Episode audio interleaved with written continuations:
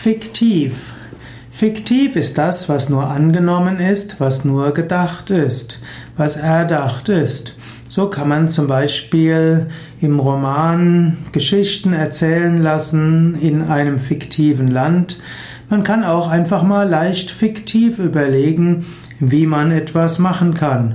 Man kann auch den Berechnungen einen fiktiven Betrag zugrunde legen und man kann auch fiktive Annahmen treffen. So kann manchmal das Ausgehen von Fiktionen durchaus hilfreich sein, um Gedankenspiele zu machen.